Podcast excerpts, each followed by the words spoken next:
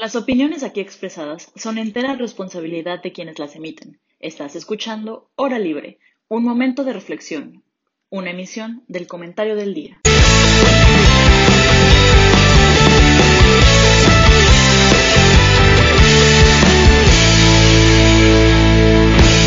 Hola, hola a todos, buenos días. Este, hoy vamos a estar hablando de un tema súper interesante. Buenas tardes, perdón. Buenas tardes, vamos a estar hablando de un tema súper interesante, de la política de seguridad de nuestro presidente. Abrazos y no balazos. Hoy vamos a estar con Fer Robles. ¿Cómo estás, Fer? Hola, Max, ¿qué tal? ¿Cómo estás? Hola, José Miguel. Todo perfecto, acá compartiendo estos temas súper interesantes con ustedes. ¿Y cómo estás, José Miguel? Muy bien, Max, aquí emocionado de que conduzcas tu primer programa aquí con nosotros. Ya sé, ya es mi primer programa conduciendo. Espero que todo salga bien. Y este, bueno, para dar un poco de, contexto a la situación en nuestro país recientemente, la semana, esta semana, la semana pasada, el presidente apoyó la propuesta del Partido Revolucionario Institucional acerca de extender el plazo de los militares en las calles hasta 2028 con la Guardia Nacional. Entonces esto ha preocupado a muchas este, organizaciones internacionales, incluso a la misma población, por la militarización. Eh, y bueno, esto, esto es una mm, total contradicción con lo que venía diciendo el presidente en campaña de, de guardar a los, a los militares en los cuarteles, de, de, regresarlos con la política de Felipe Calderón, pero al parecer esto no va a suceder. Bueno, ya iremos viendo cómo, cómo está en el Senado, pero pues bueno, no sé si Fer quieres iniciar tú. Hola, sí, pues sí, o sea, como dices Max, estas semanas han sido cruciales para el tema de la seguridad y para el tema de, la militarización del país. Eh, en, la Cámara de Diputados pues ya se votó la ley y se aprobó. En el Senado está intermitente, eh, les faltan 10 votos y en la sesión de esta semana pues no lo pudieron lograr entonces decidieron patear un poco esa sesión con el, con el propósito de, lograrlo sí o sí, ¿no? Entonces yo creo que aquí el, el, tema y la, como de donde parte todo es, es el tema de qué es la militarización, si nos afecta, si nos afecta como población y si, si es la decisión correcta el, el hecho de, de, de plantear aumentar el, tiempo que, está permitido que las Fuerzas Armadas estén en, la calle, que es, o sea, lo pasaron del 2025 al 2018, lo ampliaron por tres años más. Entonces, está, esta um, opinión encontrada, ¿no? Porque algunos dicen, pues es que no tenemos las policías suficientes, no tenemos la policía suficientemente preparada para que, para que ya ellos se encarguen completamente de, de del tema de seguridad pública en el país. Eh, por otro lado, otros dicen que la militarización nunca es opción, que atenta contra los derechos humanos de la población. Eh, hay eh, los que se encuentran en un punto medio. Entonces, hay, muchas opiniones encontradas ¿no? al respecto. Yo personalmente sí soy de la idea de que la militarización no es opción, siempre y cuando se esté trabajando en conjunto con alguna otra opción de estrategia de seguridad. al día de hoy creo que no hay una buena estrategia de seguridad en el país no hay quien la haya implementado, no hay quien la haya generado. Entonces, pues, tomando eso en cuenta, creo que no se puede ahorita plantearse un escenario en el que, en el que tengamos otra, otra opción, ¿no? Creo que es lo que, a lo que deberíamos enfocar un poquito el tema, que, o sea, militares no está perfecto, pero, pero ¿qué vamos a hacer entonces al respecto? Ok, perfecto. ¿Y, y tú, José Miguel, cómo, cómo ves la situación en el país? ¿Qué opinas? Pues la, considero que es un tema súper em, interesante porque pues puedes matizar eh, muchas cosas. Como dice Fer, eh, hablando de estrategias de seguridad nacional, pues obviamente la respuesta no solo es la militarización, sino también debería de venir de la mano con inteligencia financiera para poder, ¿sabes?, eh, capitalizar las cuentas de banco de los narcotraficantes, pasar toda la informalidad a que se pague en tarjeta y se quite el efectivo. O sea, puedes em, incorporar muchas estrategias, pero yo sí, chance, aquí estoy en contra, en cuestión de que yo sí creo que la militarización eh, no, no, no, no, le, no, o sea, no la estoy elogiando, pero tampoco creo que sea una idea descabellada, porque cuando hay situaciones extraordinarias, pues también necesitas medidas de la misma magnitud.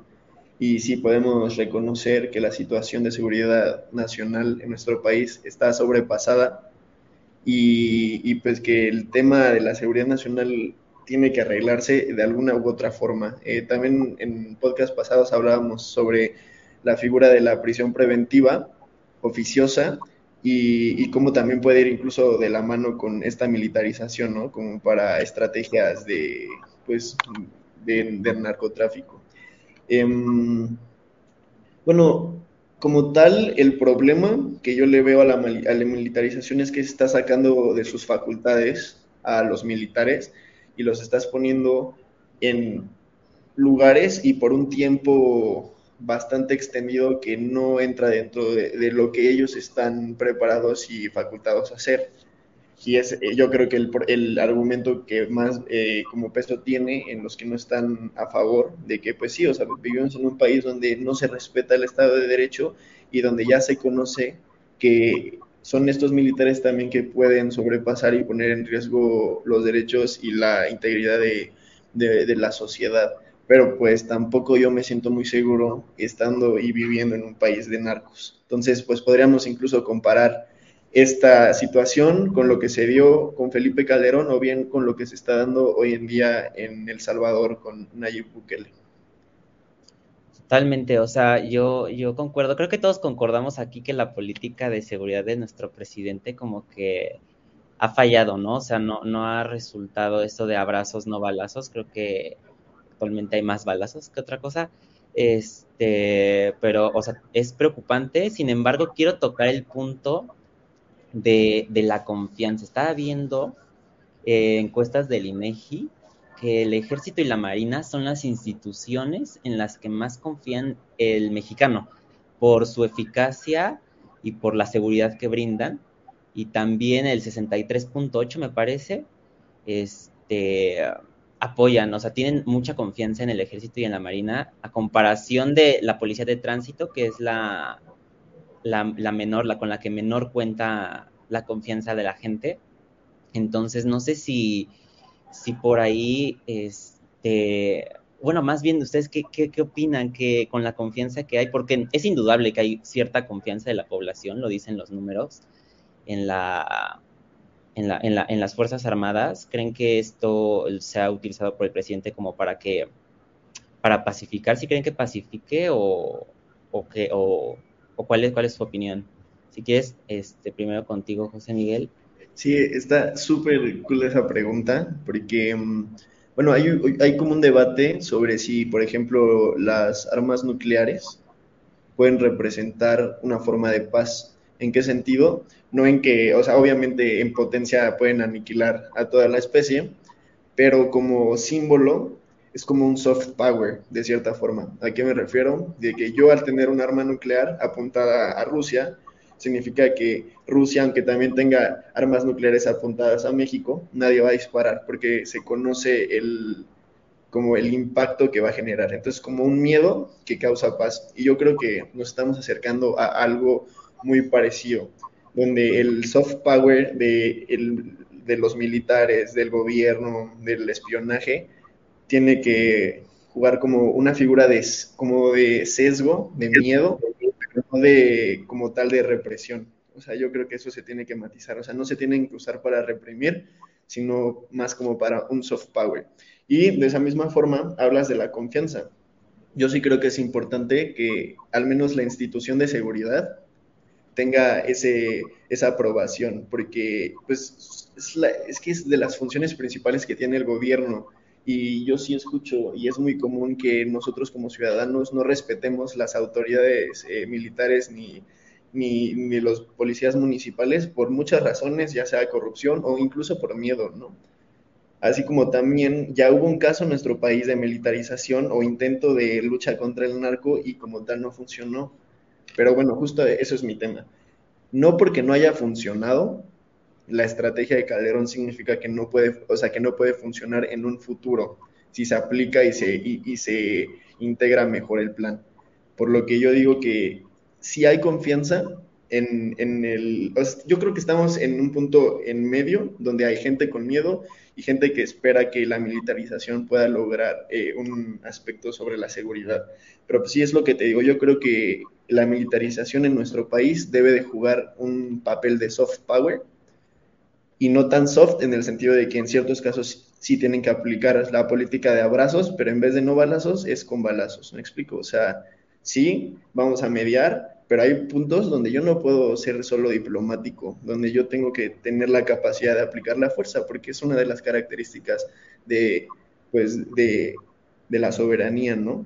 Entonces, bueno, yo sé que es un poco polémico, pero ante las circunstancias que estamos viviendo, creo que también tenemos que aprender a verle el lado relevante sobre la fuerza y el soft power, sin querer caer en un totalitarismo o en una dictadura o en un país de militares, va más encaminado a justo esto que te digo. Tenemos que aprender a usar la fuerza como se debe usar, ¿no? O sea, no para hacer menos a los nuestros, sino para quitar a los que nos están haciendo y, los, los que están perjudicando directamente la calidad de vida de nuestros humanos. Entonces, sí, ellos también son seres vivos, también son personas, pero pues es un caso muy similar, como te dije, al de El Salvador es como, ¿qué prefieren?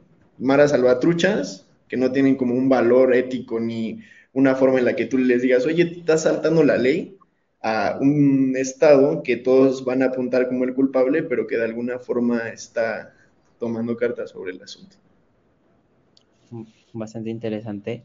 Este, justo, justo Fer, yo quisiera agregar si tú crees suficiente la confianza para militarizar el país, la confianza que hay en las Fuerzas Armadas, ¿crees que es suficiente para militarizarlo en este sentido? No, yo creo que aquí sí voy a diferir completamente con, José Miguel. Creo que la confianza es un tema secundario. Los militares en la calle nunca deben ser opción. Claro que hay que, claro que hay que tener una institución de seguridad pública donde, en el que las personas confíen, y en eso estoy completamente de acuerdo, pero no por el hecho de que en encuestas aparezca que es, que es la tarea que no les corresponde. O sea, para empezar, esto es anticonstitucional, será a, cargo de, de, los policías, del municipio, de a, quien verdaderamente le corresponde, de la Guardia Nacional, que pues, está, está en conformación pero no de los militares. Ellos, a ver, hay que saber separar perfectamente. Hay un tema que se llama seguridad nacional que le corresponde a los militares y hay un tema que se llama seguridad pública que no le corresponde a ellos. Eh, eh, en eso sí no estoy de acuerdo. Más bien yo le apostaría a construir una institución de seguridad sólida en el que las personas empiecen a confiar. Tampoco creo que la opción sea la violencia. La violencia siempre va a generar más violencia y eso es, un, eso es una realidad innegable. Entonces, no, yo no creo que la, que la solución sea sacar a los militares a las calles y a balazos arreglar las cosas. Eso ya se intentó y no funcionó y, se ha intentado en varias ocasiones y no ha funcionado. O sea, yo creo que no va por ahí. Yo más bien a lo que, a lo, que diría es, hay que voltear a ver cuáles son las, las razones y cuál es la raíz de la crisis de seguridad que tenemos en el país. No, porque no, no es nada más un tema de, de, criminales, hay muchas cosas detrás, hay desigualdad, hay un tejido social roto, hay eh, personas con, con, falta de oportunidades, hay, hay muchos temas detrás, eh, hay, un, hay una organización criminal muy organizada, eh, una organización que no ha logrado tener que no han logrado tener las instituciones de seguridad en el país y que no lo hemos logrado tener como sociedad para confrontar a esa organización criminal que, que al final pues puede y tiene las herramientas para, para, para corroer al, al, al país yo, yo sí no creo que los militares en la calle jamás sean opción.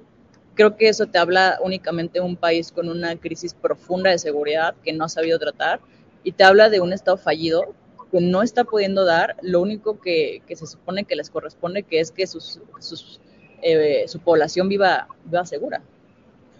Me gustaría responder rápido a lo que dice Fer para, o sea, para como resaltar mi punto.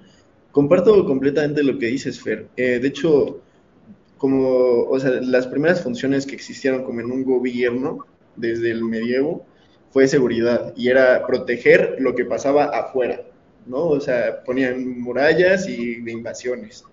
Es que el problema es que lo que pasa ahorita es está afuera y también adentro. Entonces, no es solo decirnos, vamos a la causa última de la inseguridad que podría ser la pobreza, falta de educación, falta de fuerza de instituciones, falta de fraternidad, de valores, de cultura estética. Sin embargo, aunque nos podemos ir allá y atacarlo, el problema de la inseguridad es que es tan grande que aún así, o sea, que si, que si no llegas a la raíz inmediatamente, este problema que ya está arriba permea a todo lo demás, al Estado de Derecho, a la falta de inversión en el país, la falta de calidad de vida de las personas, y es como un tipo de, mm, de parábola, ¿sabes? Así como de no sabes realmente por dónde se tiene que empezar. Y bueno, tienes razón, hay facultades en el gobierno, perdón, en, en, en el ejército que no están de acuerdo a lo que está pasando ahorita pero tampoco podemos ignorar los municipios y muchos estados están sobrepasados en materia de seguridad. O sea, no todos los municipios tienen un cuerpo policíaco capaz de hacerle frente a, un narcotráfico. Incluso en muchos casos están coludidos. Por eso yo sí le veo la importancia en de alguna forma sacar y declarar como un tipo de, de, este, de estado de excepción en el aspecto de que entiendes que la seguridad ya te sobrepasó y son medidas extremas, no puede ser esto algo normal, pero ante las circunstancias en las que estamos, donde los estados están sobrepasados, donde hay falta de inversión y problemas estructurales a causa de la violencia, a mí me hace mucho sentido aplicar un soft power. Como te digo, es abrazos y balazos cuando se necesiten, pero no es de que a punta de cañón vamos a arreglar todos los problemas.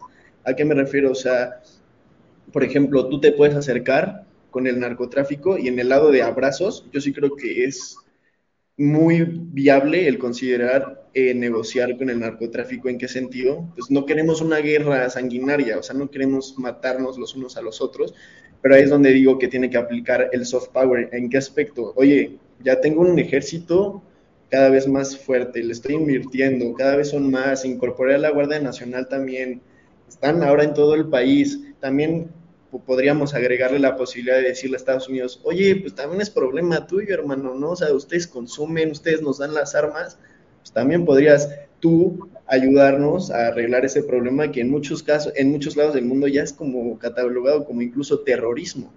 Entonces, tú te acercas con los narcos y le dices, oye, tú sabes que, o sea, tal vez contra nosotros no puedes, pero contra nosotros y contra la Guardia y contra inteligencia financiera y contra Estados Unidos, pues ya te las vas a ver grises. Entonces, o te aplacas o te acabo, me explico.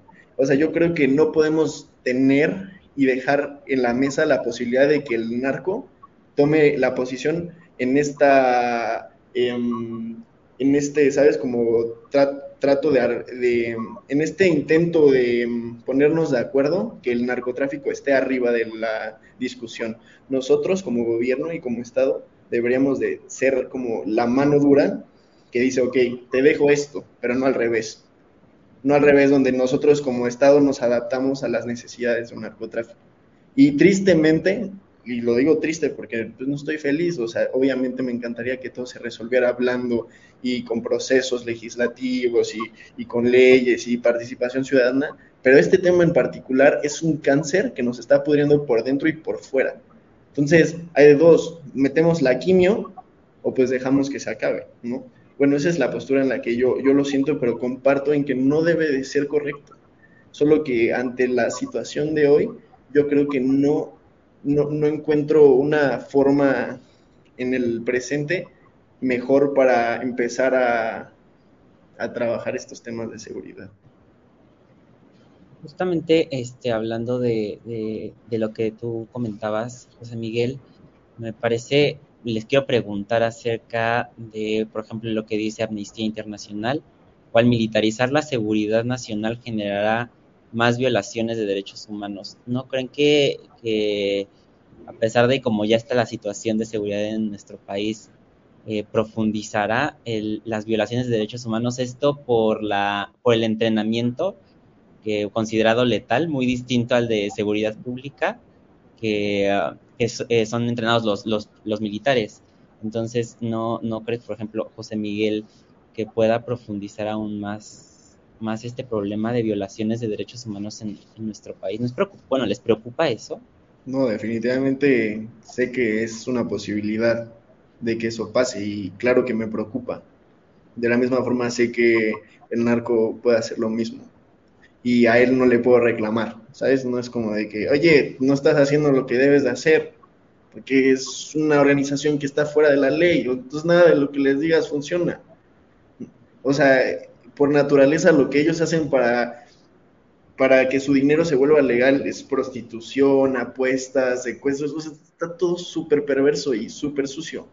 O sea, no es como algo así de que, o sea, no creo que que esté, las dos están en el mismo nivel, o sea, en cuestión de fuerza. Yo sí creo que, mm, que sí puede haber un impacto en, en, en, eso, pero no necesariamente, o sea, los militares están bien preparados, muy diferente a lo que conocemos sobre las policías municipales, por ejemplo. Tienen preparación física, estrategia, o sea, tienen otras logísticas. Entonces, pues eh, yo confío en que se vayan a hacer bien las cosas, no que van a ir ahí violando derechos humanos, ¿no? Pero pues obviamente existe la posibilidad y no podría decir que no. Ok, y, y tú, Fer, ¿qué opinas, ¿qué opinas acerca de esto?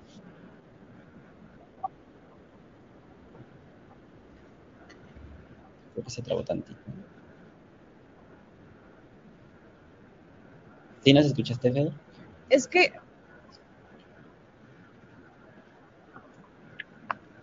Ah, ah, entonces, eh, yo... Hola. Se está trabando tantito. Pero creo que ya te escuchamos bien. ¿Ya me escuchan? Sí. Ah, ok, ya, perfecto. Eh, les digo, yo creo que ahorita nos estamos enfocando mucho en un tema de narcotráfico y el tema de seguridad no es únicamente eso.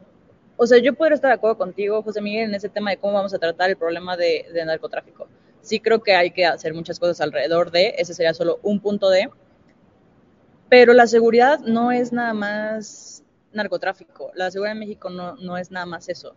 Entonces sí, creo que hay que separar bien. De entrada, pues a mí me gustaría que tuviéramos una policía lo suficientemente capaz de hacerse cargo ellos del tema también de, del narcotráfico, ¿no? De no ser así, pues, pues bueno, podríamos plantear otras opciones como la, que planteas tú. E, eso sería un tema. Pero en el otro tema, en el tema de tener a militares haciendo la seguridad, bueno, encargados de la seguridad pública del país, ahí sí creo que es donde está el grave error y creo que es donde es, lo que tendríamos que estar discutiendo. El tema extra de, de, cómo es la situación alrededor del crimen organizado, sí, es algo que creo que por el momento nos sobrepasa. Pero el, el tema de alto, como lo es un, eh, bueno, ese tipo de, crímenes, sí creo que hay un, eh, hay un grave error en tener a, a, las Fuerzas Armadas haciendo esas tareas. Ellos no tendrían por qué estar haciendo esas tareas y responden a la pregunta que, que, que, dice, que dice Max. Pues sí creo que aumenta la probabilidad de que exista violación a derechos humanos armadas. No es lo mismo una capacitación a un policía que una capacitación a un elemento de la Fuerza Armada. De entrada, su, su, de entrada, su formación es distinta. Entonces, e, ese, ese es el tema y esa es la gran crítica que yo hago con la estrategia de seguridad actual del, país. Es que no es un tema de que estamos metiendo al ejército a las calles para, para, ir contra los narcotraficantes. Es un tema de estamos metiendo al ejército a las calles porque el tema en seguridad en general nos está sobrepasando. Porque no podemos ya ni con el tema de robo de autopartes, robo de autos, eh, asalto a mano armada. Son, las cifras de, este sexenio sobrepasan las de cualquier otro sexenio. Estamos en el sexenio más violento, violento de la historia de México. Entonces, eh, creo que esa es, esa, es mi crítica, es lo que, en lo que deberíamos como centrar el tema, en por qué tenemos a los militares haciendo tareas que no les corresponde. y, la respuesta es clara, por una estrategia de seguridad fallida. Sí, definitivamente. Em, o sea, el ejército no debería de estar eh, controlando un aeropuerto, ¿no? O, o cosas que no tienen nada que ver con su preparación, pero seguridad nacional y seguridad pública creo que sí podría entrar dentro de la preparación que tiene un militar. Claro que los tienes que eh, llenar de pesos y contrapesos, o sea, no les puedes dar libertad plena para que después den un golpe de Estado, ¿no? O sea, o sea es que son delicados los temas, pero tú al quitar la posibilidad de tener fuerza, te quedas indefenso contra el real problema que debería de ser de la militarización, como tú dices, Fer, que es del narco. Yo, yo justo eso es lo que estoy diciendo, yo creo que para eso se debería de usar, no para las demás cosas. Y justo lo que decías de cómo le podemos hacer para mejorar esta institución, yo creo que hay dos cosas muy importantes que no se han hablado mucho. Primero que nada, no hay una cultura en nuestro país donde la gente quiera entrar a un servicio militar o un servicio de policía municipal en muchos países sí existe como ese ímpetu y como em, de alguna forma valor, donde mucha gente entra y se prepara y les pagan mejor y es una, una actividad y un oficio mejor reconocido y más valorado por la sociedad, caso que no se da tanto en nuestro país. Y segunda, que se me hizo súper interesante y, y no lo había visto nunca de esa forma, leí un paper que dice, la más asombrosa arma moderna del, arsenal occidental, militarización femenina en el mundo contemporáneo. Eh, no se ha tomado en cuenta los índices en aumento que las mujeres están teniendo en presencias de cuerpos militares alrededor del mundo.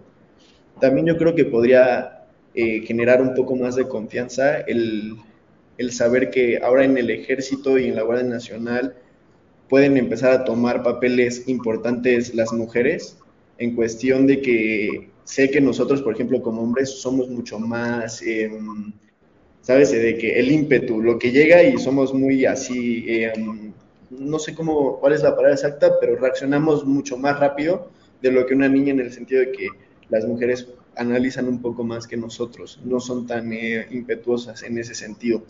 Eh, yo creo que ese complemento de las mujeres en el, en el ejército podría ser muy beneficioso en el sentido de estrategia y, pues como de contrastar puntos de vista, porque la forma en la que nosotros como hombres nos acercamos a un problema puede ser completamente diferente al que una mujer se acerca, porque pues en esencia priorizamos cosas distintas en muchas cosas. Eh, digo, no sé si habían escuchado sobre eso, pero se me hace muy interesante y yo últimamente he visto a más mujeres militares justo en la marcha, vivo a bastantes y, y pues no sé, o sea, yo no creo que este tema deba generar miedo, sino como manos a la obra, entre que todos empecemos a proponer cómo esta reforma que ya está hasta 2028, o sea, no hay forma de que digamos ya no está, pueda ser de la mejor forma posible. Justo, quiero, quiero hablar un poquito más de, del tema ahora eh, político, pero en, números. Justo se mencionaba que 76% este, ha aumentado los, los efectivos desplegados en estas tareas a comparación del sexenio de Felipe Calderón y ha aumentado el, el gasto en la, en la defensa, en el ejército, 87% más que el, el sexenio de Felipe Calderón. Y bueno, aunado a esto, la Guardia Nacional, desde el inicio, ¿no? Ya estaba con el 80% de sus, de sus 110 mil efectivos eh, provenían de, los cuarteles. ¿Ustedes creen que, o sea, ya se, ya se venía venir esta militarización de la seguridad pública? Y también quiero, quiero este, escuchar su opinión acerca de, estaba leyendo que este, el, eh, tanto Israel como Corea del Sur, que son países democráticos, podría decirse, son los uno de los países más militarizados. Pero bueno, después del corte, quiero, quiero, quiero escuchar sus, sus opiniones. Perfecto. Bueno, pues regresamos con, con, esta pregunta que les había hecho. No sé quién quiere empezar. ¿Quién quiere empezar? ¿La podrías repetir nada más para los que... Este, justamente que hay países considerados democráticos como Corea del Sur e Israel, que son de los países más militarizados, y el gasto que ha aumentado 87%, y también la Guardia Nacional, el 80% de sus efectivos, de los 110 mil, son provenientes del ejército. Eso ya se venía, entonces eso creen que eso ya se venía venir con la creación de la Guardia Nacional, la militarización de la seguridad pública. Bueno, este, yo sobre la primera pregunta que haces del ejemplo de Israel y Corea del Sur, eh, está muy, muy interesante porque ahí nos damos cuenta de cómo no es necesariamente mm, una militarización sinónimo de un Estado fallido, ¿no? O de que todo se va hacia abajo, sino que depende del el proceso y, selección que se le da a las unidades, a las unidades físicas que van a trabajar ese proceso. O sea, podríamos implementar el plan de seguridad más increíble, pero si nuestras personas no tienen valores y no hay una estructura, una forma de tú poder revisar lo que hacen las personas dentro de tu organización, no hay control y no va a servir de nada, ¿Qué es lo que pasó con la, la de Calderón. La intención fue buena, pero había gente dentro que... Y al final, pura corrupción.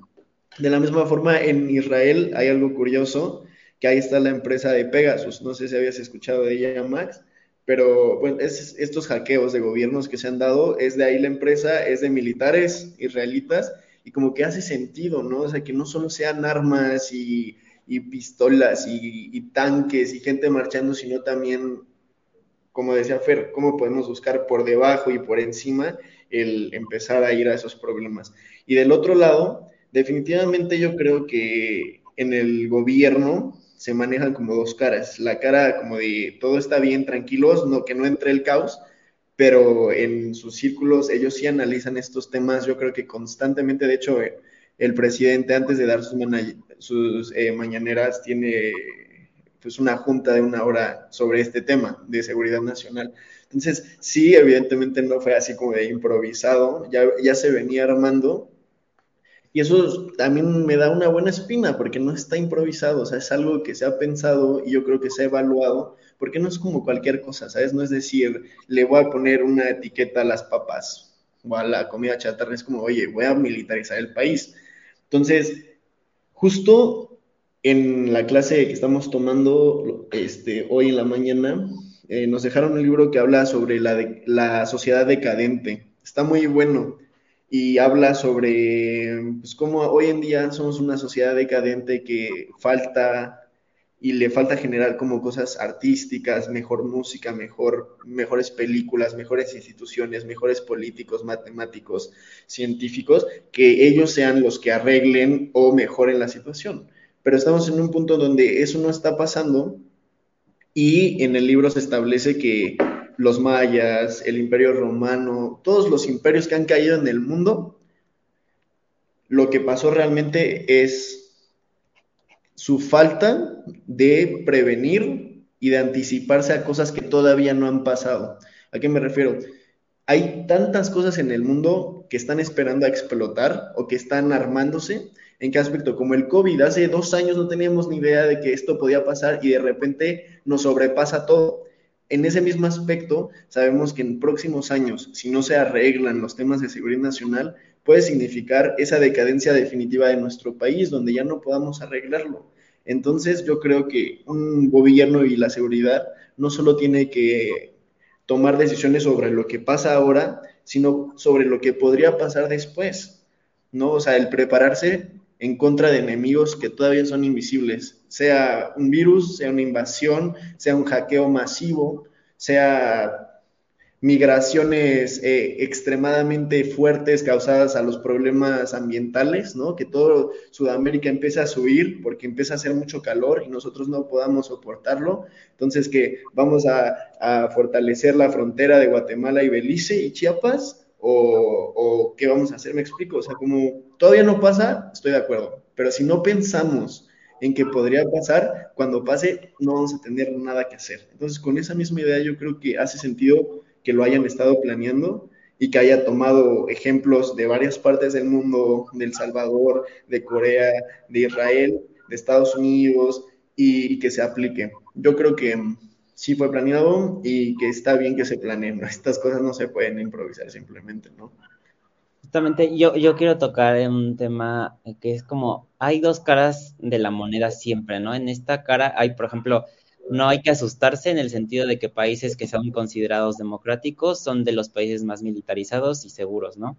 Este, por otro lado, se le está dando, se le está dando solución a la crisis de seguridad que tenemos. Como tú mencionas, no fue este, improvisado, pero también está el otro lado de la moneda, que, pues por un lado están los derechos humanos, por otro lado es la participación protagónica que ha tenido el ejército este sexenio, o sea, ha sido este de muy distinta a los sexenios pasados, han tenido una participación constante, incluso por eh, lo que mencionaba Fer al inicio, que se estaba votando en el Senado y que no contaban con esos 10 votos. Me parece ser que algunos periodistas que estaban en la Cámara de Senadores este, dijeron que el, tanto el titular de la Sedena como de la Marina fueron a cabildear votos este, para que pasara esta reforma. Entonces, a mí me parece eso preocupante. También, por ejemplo, que fue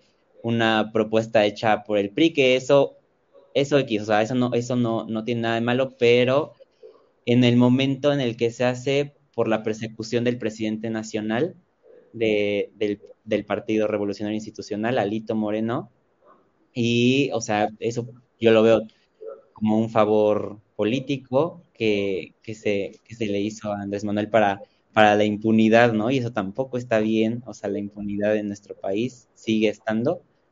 Y, este, y también hay otros que mencionan acerca de el poder que tiene el presidente ya, ¿no? O sea, ya no solo es un poder político que siempre lo ha tenido Andrés Manuel en la Cámara de Diputados y en la Cámara de Senadores y pues en el Ejecutivo ahora también cuenta con un brazo armado, por así decirlo, que son las Fuerzas Armadas, y que muchas personas lo ven como peligroso, sobre todo si quiere, eh, en un supongamos, ¿no? Eh, que quiere mantenerse en el poder, no sabemos si eso va a suceder, pero justamente son estas dos, son estas dos caras, este, que son, bueno, que son, que es necesario analizarlas, este, pero por otro lado sí, sí es, sí es preocupante, sobre todo creo que yo no sé qué estaría haciendo el Andrés Manuel candidato escuchando lo que dice hoy el Andrés Manuel presidente. Pues el candidato siempre decía, vamos a regresar a los cuarteles al ejército y ahora pues los está sacando, ¿no? Entonces creo que creo que eso eso es este está está chistoso, pero es, es preocupante. Entonces tú no sé no sé qué qué opinas acerca de los favores políticos que, que yo creo que el problema que la gente realmente tiene con la militarización es como la figura que está tomando el presidente también y como un, tipo de relación muy directa. Entonces, si también vemos que el país está pintando de un color, que hay mayoría, que tiene mucha aprobación, como que no nos da tanta seguridad, ¿sabes? Como que nos huele a un Venezuela, como que nos huele a algo así. Me explico, yo creo que eso es realmente el miedo, pero no creo que se compare al miedo de que te secuestren, o que secuestren a alguien que quieres, o que prostituyan a, a una amiga o, o, a tu hermanito. ¿Sabes? O sea, es que está muy enfermo. O sea, realmente está muy enfermo estos temas. Y sí, justo hay dos caras de la moneda. Y, bueno, o sea, yo creo que nosotros como ciudadanos tenemos que empezar a informarnos más. O sea, justo, oye, es que el ejército no está en sus facultades. Realmente la gente que usa ese, argumento, todos saben cuáles son las facultades del ejército. O sea, antes de la guerra de, mm, del narco de, Felipe Calderón o no sé, de Tlatelolco, como cosas así como muy específicas donde como que esto, este tipo de grupos están involucrados. Fuera de eso, no se escucha mucho sobre la institución militar del país. Bueno, al menos yo no he escuchado tanto, ¿sabes? ni siquiera he escuchado tanto del colegio militar, o sea, es poco. Sí veo muchas construcciones de militares y cuando pasas por periférico ves como todo sus bancos, eh, las torres, todo bien, pero no hay un acercamiento precisamente con esa parte del Estado. Entonces, de alguna forma, lo que se está haciendo ahorita también creo que puede permitir que estas instituciones cobren una confianza más grande y que la institución se fortalezca si es que se hacen bien las cosas. En cualquier situación siempre vamos a tener ese problema, el factor humano, ¿sabes? O sea, si fuéramos robots sería otro rollo, pero también me daría miedo militarizar el país de robots, me explico, pero también podría ser muy efectivo. Entonces, yo creo que el problema del gobierno es que en ciertos temas como estos, la decisión que tomes va a generar un descontento en alguna parte de la población. Eso es básico, ¿no? Nos los enseñan, es un costo de oportunidad ante cualquier elección que tomemos. Solo que hay costos de oportunidad que tienen mayores consecuencias a futuro y otras que tienen menores. Entonces, pues tenemos que ser más estadistas, como ver, oye, ¿qué nos conviene? Ya, o sea, fuera de que si es lo bonito o lo no, a mí también me gustaría arreglar de otra forma las cosas, pero no podemos ser tampoco ilusos y creer que en este país se arregla todo con la palabra y con las leyes, porque no es cierto.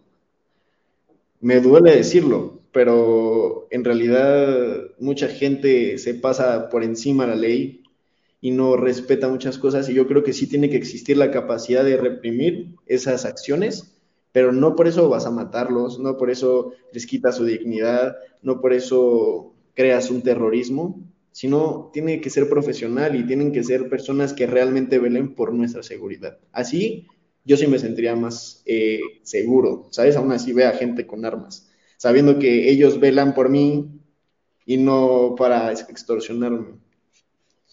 Pero justamente me creo que mencionaste igual de la confianza, de que se puede generar más confianza, más de la que ya hay y veía otra, otra encuesta acerca, ah, bueno, que se le hizo a las personas, este, cierta, cierta población, me parece creo que en la Ciudad de México.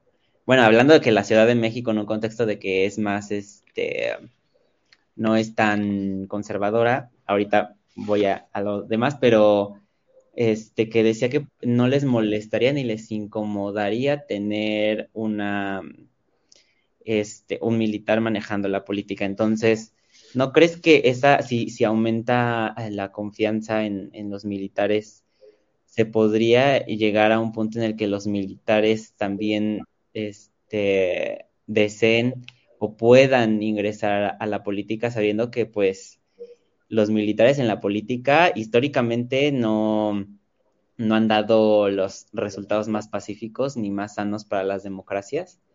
Este, entonces ahí también hay otro, hay otro temita, ¿no? O sea, si se genera más confianza en los, en los militares, no puedes llegar, no podemos llegar hablando en, supongamos, este, de una dictadura militar, por así decirlo. Sí, de hecho, es que está, es que este tema en específico es como, está muy cerca de todos los extremos, ¿sabes? O sea, depende, o sea, puedes irte aquí o hasta allá y te puedes, es que está muy es particularmente delicado este tema. Y pues sí, si recordamos la historia, la, la primer como camada de presidentes después de Lázaro Cárdenas, después de la revolución, fueron militares.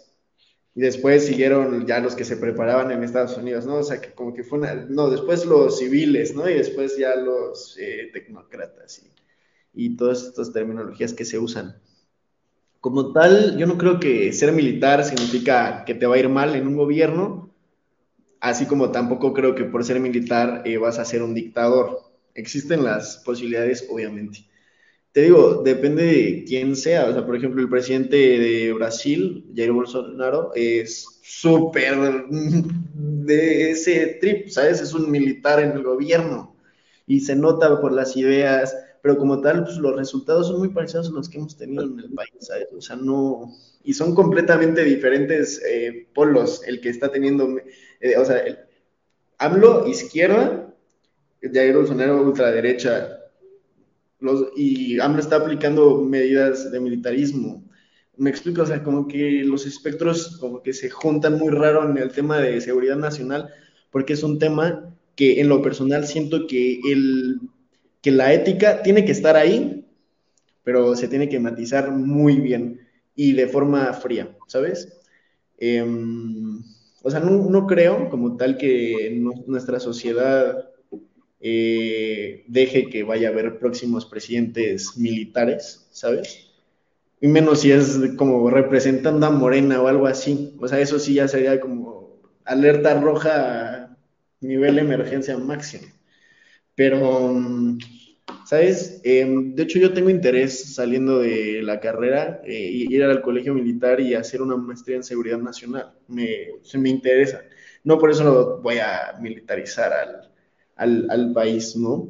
Pero bueno, es un tema que justo es desde mi perspectiva y también tiene mucho peso lo que estás diciendo. Sí creo que existe la posibilidad porque hemos visto casos, ¿no?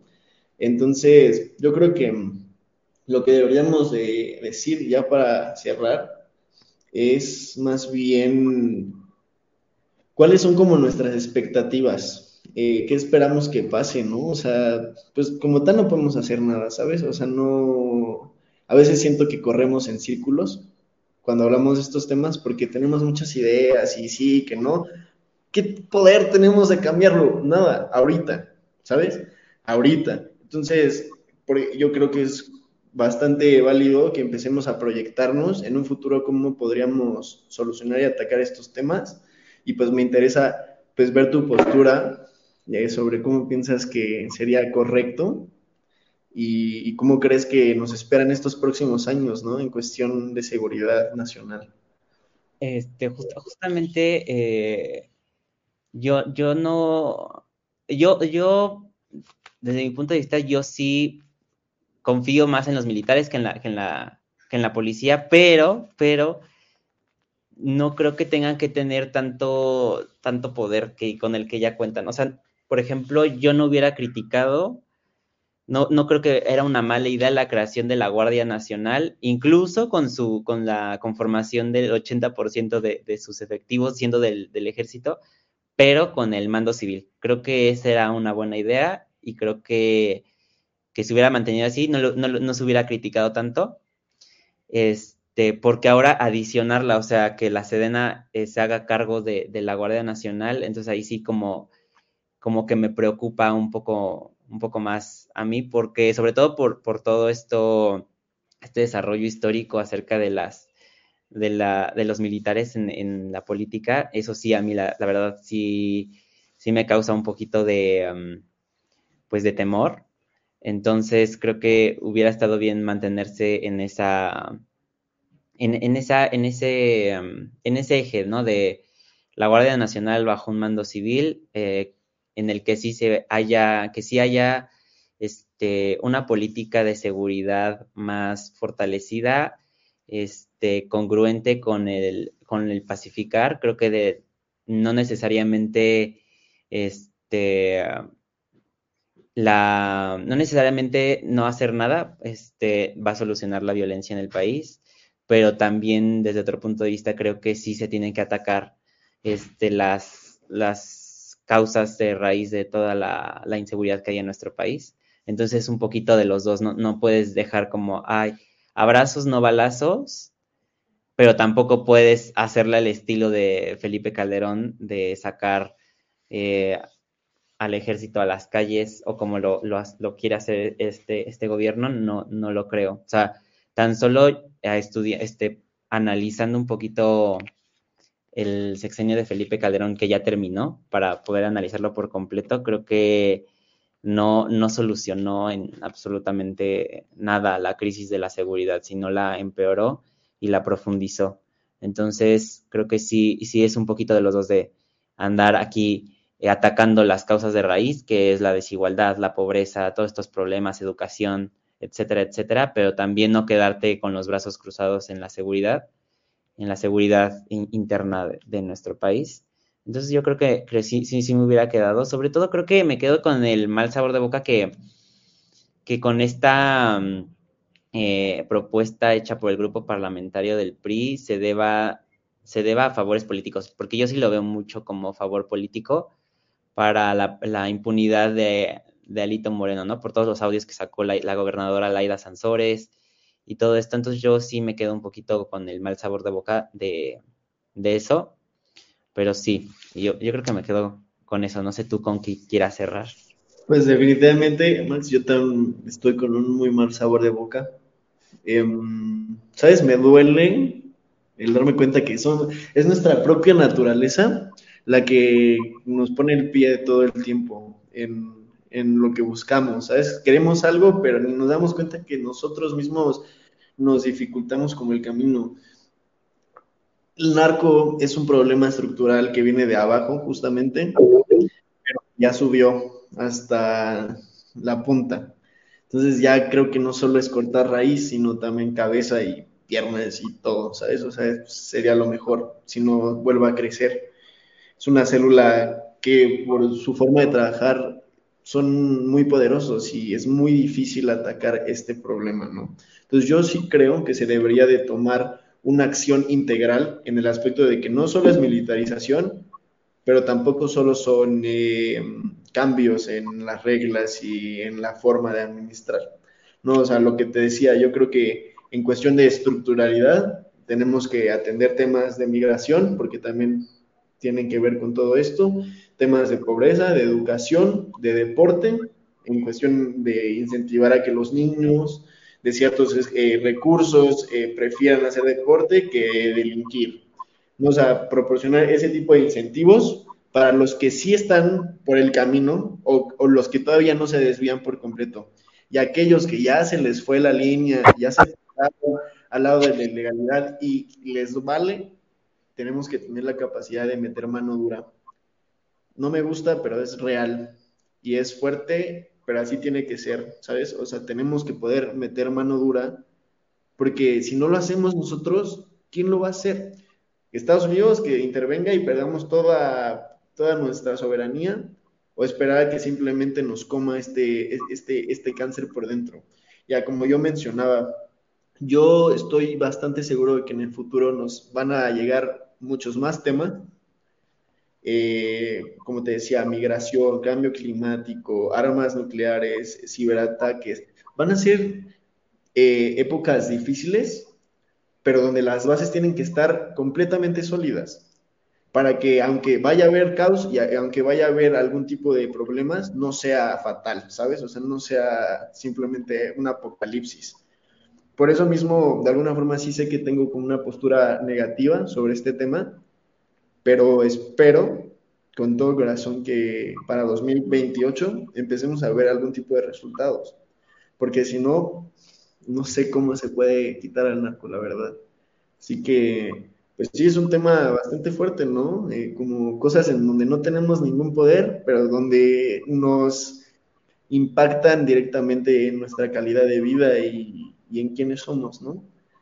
Entonces sí, pues yo creo que entre, entre todos, entre ideas frescas, innovadoras, tecnologías, se puede hacer como este approach integral, pero sí se tiene que entender que es un proceso que de un lado se tiene que dar lento, pero del otro lado no puedes dejar de estar ahí, ¿sabes?